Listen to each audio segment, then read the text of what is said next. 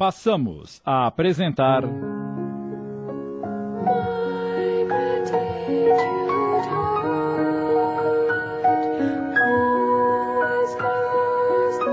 Alma e Coração. Obra de Maria Dolores, psicografada por Chico Xavier. Adaptação de Sidney Carbone.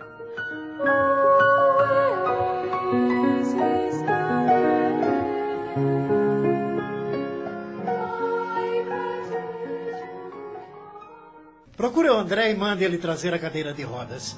Eu mesmo conduzirei minha mãe até a sala de jantar. E depois a trarei de volta.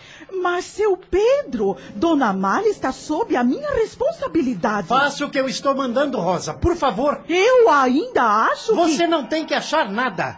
E vamos combinar o seguinte. A partir de hoje, você está isenta de suas responsabilidades. Ouviu? Eu cuidarei de minha mãe. Pedro, acalme-se, filho. Você está muito nervoso. E a senhora não se meta. Filho, O rapaz estava alterado. Rosa, pasma, notou um brilho estranho em seus olhos e achou melhor não contestar mais. O que está esperando que ainda não foi fazer o que eu ordenei? Eu vou agora mesmo. Com licença. você foi muito ríspido com ela, Pedro. Essa empregada é uma abusada. E a culpa é da senhora. Minha? Deu muita liberdade a ela. Rosa tem sido meu anjo da guarda desde que seu pai morreu. Não sei o que teria sido de mim se ela não estivesse a meu lado, principalmente nesta fase crítica da minha vida. Por isso se julga a dona da casa e da senhora. Mas que tolice você está dizendo, meu filho? Ora, mãe, não seja ingênua. Ela se faz de boa samaritana porque é interesseira. Isso não é verdade. Eu sou um homem vivido, mãe, enxergo longe. Pode acreditar que toda essa dedicação, esses cuidados que ela tem com a senhora é puro interesse. Na verdade, ela está de olho no seu dinheiro. Eu não acredito nisso. Prefere ser cuidada por uma estranha do que pelo próprio filho? Não se trata disso, meu querido. É o que está parecendo. Eu não quero ser um peso em sua vida. Ah, eu já entendi. A senhora não confia em mim. Acha que amanhã ou depois eu vou sumir de novo, não é? Eu sofri tanto com a sua ausência, Pedro. Enquanto seu pai era vivo, nos apoiávamos um no outro. Mas depois que ele morreu, só me restou a Rosa. Se o seu receio é esse, fique descansada. Não se dá murro em ponta de faca duas vezes. Eu me machuquei muito e aprendi a lição. O que eu quero é que entenda que a amo muito e não vou mais sair do seu lado. Portanto, aceite a minha ajuda. Eu preciso da Rosa nesta casa. Ninguém a está dispensando. Do jeito que você está falando. Ela vai continuar trabalhando aqui. Mas da senhora cuido eu. Não me negue essa alegria, mamãe, por favor. Eu já sofri tanto me privando da sua companhia. Oh, filho querido. As últimas palavras do rapaz a emocionaram. Ela deixou que duas lágrimas lhe rolassem pelas faces. Não, eu não quero que chore mais. Já bastam as lágrimas pela minha ausência.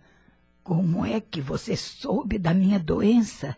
Eu sempre soube de tudo o que acontecia aqui, embora estivesse distante. Como assim? Eu tinha meus informantes. Que história é essa? Quem o informava? Ah, deixa pra lá, uma outra hora eu conto. Filho, por que você fugiu de casa? Eu queria voar alto, mãe. Eu tinha espírito aventureiro. Se ficasse aqui, teria que me moldar às ideias do papai. Com certeza, hoje seria um empresário no ramo de perfumes como ele eu era. Eu tinha outros planos para a minha vida. Está certo que não consegui realizá-los, mas isso agora não importa. Você jura que nunca mais vai me abandonar? Eu sou homem de uma palavra só, mãe. Voltei para ficar. Então, eu aceito que cuide de mim.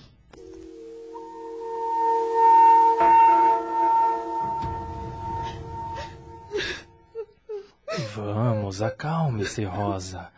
Seu Pedro é filho de Dona Amália, esteve tantos anos longe da mãe, não acha natural que agora que voltou deseje cuidar dela? É um peso a menos nas suas costas. Você tem tantas tarefas nesta casa, trabalha feito uma condenada, não lhe sobra tempo para nada. Mas eu nunca reclamei e gosto de cuidar da dona Malha. De qualquer forma, essa tarefa está chegando ao fim. A patroa está bem melhor. Logo vai se levantar daquela cama e perambular pela casa como fazia antigamente. Tenho minhas dúvidas, André. Que dúvidas? Não sei, mas minha mãe sempre dizia que quando uma pessoa está à beira da morte e de repente tem uma melhora, é mau sinal. Você acha que. Pode ser uma falsa melhora quando menos espera. Mas você mesma não disse que o doutor Sintra estava otimista? É, estava. Então, Rosa, ninguém pode saber melhor do que o médico. Mas ele recomendou que ela não fizesse esforço e o seu Pedro não está respeitando isso. Aí já não é problema seu. Tranquilize-se, minha boa Rosa. É capaz de Dona Malha ainda enterrar nós dois. É, quem sabe. É melhor você subir com a cadeira de rodas antes que o seu Pedro me passe outra reprimenda. Já estou indo.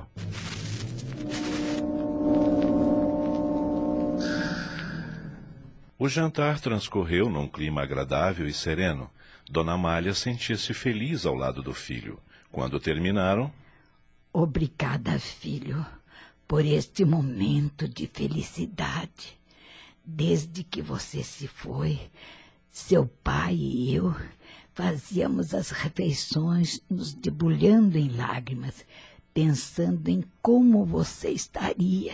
Não deve mais se atormentar com essas lembranças agora que estou aqui. Só lamento o fato de seu pai ter partido sem poder ver no homem que você se transformou. Esteja onde estiver, ele está vendo, mãe. Bem, agora é melhor voltar para o seu quarto. Não convém abusar. Você tem toda a razão. Mas antes.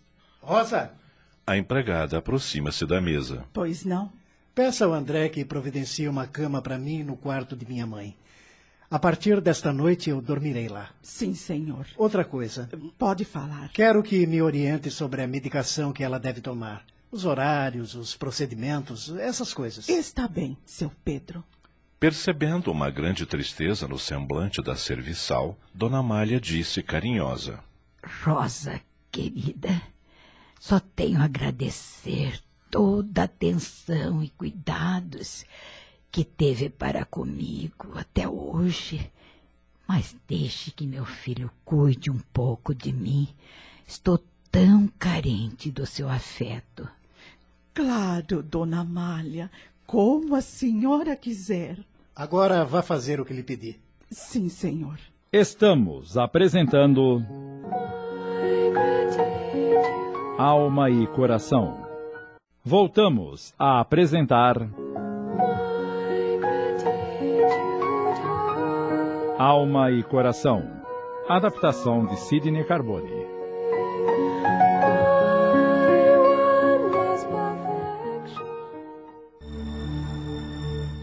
Os dias foram se passando.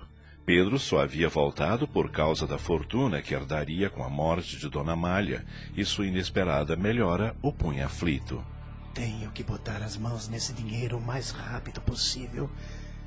Só não sei como essa maldita velha melhora dia a dia. Já que a sorte não está me ajudando, não posso ficar de braços cruzados. Preciso fazer alguma coisa. Tinha que apressar a morte da mãe. Repentinamente, uma ideia lhe veio à cabeça. Papai adorava livros policiais. Quem sabe algum deles não me dá uma ideia? E passou a trancar-se na biblioteca onde ficava horas folheando livros, procurando uma maneira de cometer o crime perfeito. Pronto, dona Amália. Suas roupas já estão guardadas no armário e a cama trocada. Deseja mais alguma coisa? Desejo sim. Pode falar. Me diga onde se meteu o Pedro. Ele saiu. Quando acordei, ele já não estava no quarto. Não saiu, não. Ele está na biblioteca. Na biblioteca? Quem diria, hein? Por que está dizendo isso, dona Amália? Meu filho nunca foi de ler. Sempre detestou livros. É bem verdade que os anos nos fazem mudar os hábitos e adquirir outros. E pelo jeito ele tomou gosto pela coisa, porque ontem também passou a tarde trancado lá. É mesmo? Não me deixou entrar nem para fazer a limpeza. Não se aborreça com o Pedro, Rosa. Ele é assim, carrancudo, sistemático, mas no fundo é uma boa pessoa. Não se preocupe, já me acostumei com o seu jeito. Ele está cuidando bem da senhora, não? Muito. Fique tranquila.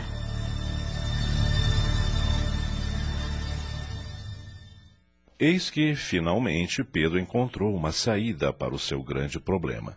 Certa noite. Mãe. Mãe, acorde. Mãe. Ah, ah, é você, filho. Está na hora do seu remédio. Qual deles? O comprimido ou as gotinhas? As gotinhas. Tome. Obrigada, querido. Segundos depois de ingerir a água com o remédio, ela sentiu-se sufocar. Ah, eu, eu sufoco. Ministrara-lhe o filho uma terrível dose de veneno e a mãe entrou em agonia. Ajude-me, Pedro. Eu. Eu estou passando mal. No quarto, os dois sozinhos. Noite fria. O rapaz percebe a extensão da própria falta. Embora sufocada, a dona Amália não perdera a consciência. Olhos esbugalhados fitava o filho e recordava a criança que criara aos mimos, entre risos e beijos, para brilhar no campo social. E jamais imaginaria que ele fosse capaz de impor-lhe um triste fim. E no derradeiro olhar da vítima que sofre, Pedro abre o cofre e retira dele todo o dinheiro que havia. Furta os brilhantes e rubis, os adereços de ouro, as pedras raras que falavam tão alto ao coração materno. Ajude-me. Ai, ai, ai. É tudo meu. Teria que esperar sei lá quanto tempo para botar as mãos nesta fortuna. Ai, ai, Pedro. Vendo que a genitora fixa nele o olhar piedoso, terno, ao entregar-se à morte, ele, calmo, efetua o transporte da fortuna para local onde ninguém da mansão pudesse descobrir. Depois retorna ao quarto, mas Amália já estava morta. Enquanto a casa dorme, ante a mãe morta, ele prepara a cena pela qual ela será interpretada, na condição de pobre louca e doente suicida. Coloca junto dela uma taça de estranho corrosivo, um veneno letal, misturado com guaraná. Em seguida, abre a porta do quarto e. Socorro! Ajudem-me! Minha pobre mãe suicidou-se! Aos gritos apelativos do assassino acorrem Rosa e André. Como foi acontecer isso, meu Deus? Dona Amália estava tão bem nos últimos dias. Ela não resistiu à solidão e o medo de perder-me de novo. Liguem para a polícia, por favor. Eu não tenho condições. Claro, claro, vou ligar agora mesmo. Que tragédia! Quem imaginaria que Dona Amália fosse capaz de um ato desses?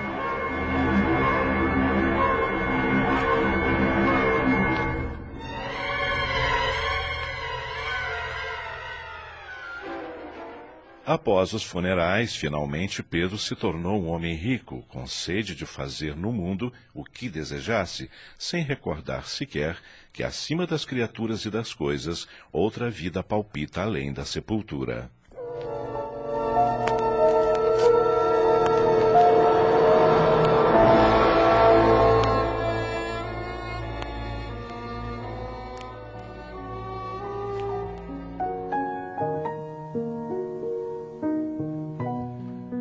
No além, aquela mãe liberta sente falta do filho desumano.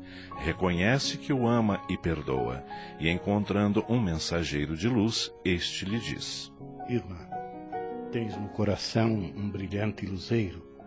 Aqui na mansão da paz podes habitar uma estrela suspensa em sublimes tarefas de eleição, na qual encontrará paz, felicidade, alegria e mais luz no coração.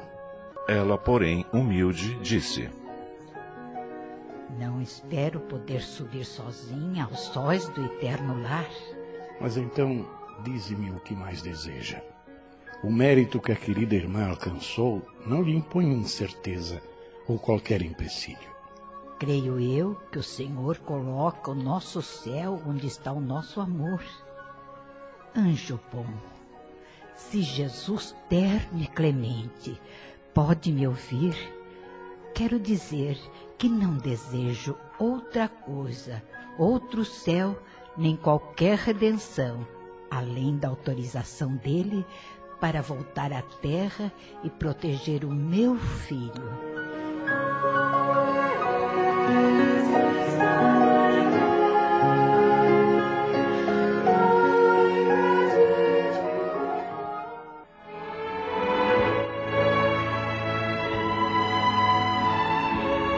Este episódio nos mostra a força do amor real, que tem o poder de eliminar qualquer sofrimento quanto a egoísmo, hipocrisias e ingratidões, uma vez que esse sentimento divino tudo supera e se fortalece por si mesmo na grandeza infinita com que Deus o criou.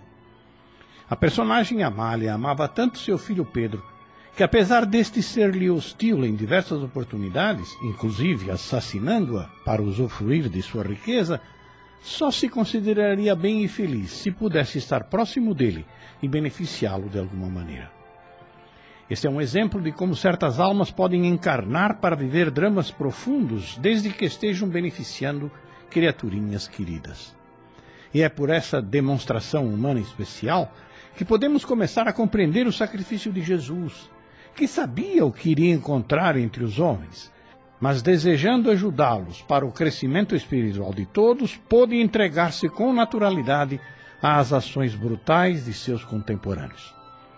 É muito importante meditarmos sobre esses comportamentos, porque vão nos fortalecer a compreensão das dificuldades que enfrentamos em maldades e insensibilidades, pois seus autores, como disse Jesus momentos antes de morrer, não sabem o que fazem. Acabamos de apresentar. Alma e Coração. Obra de Maria Dolores, psicografada por Chico Xavier. Adaptação de Sidney Carbone.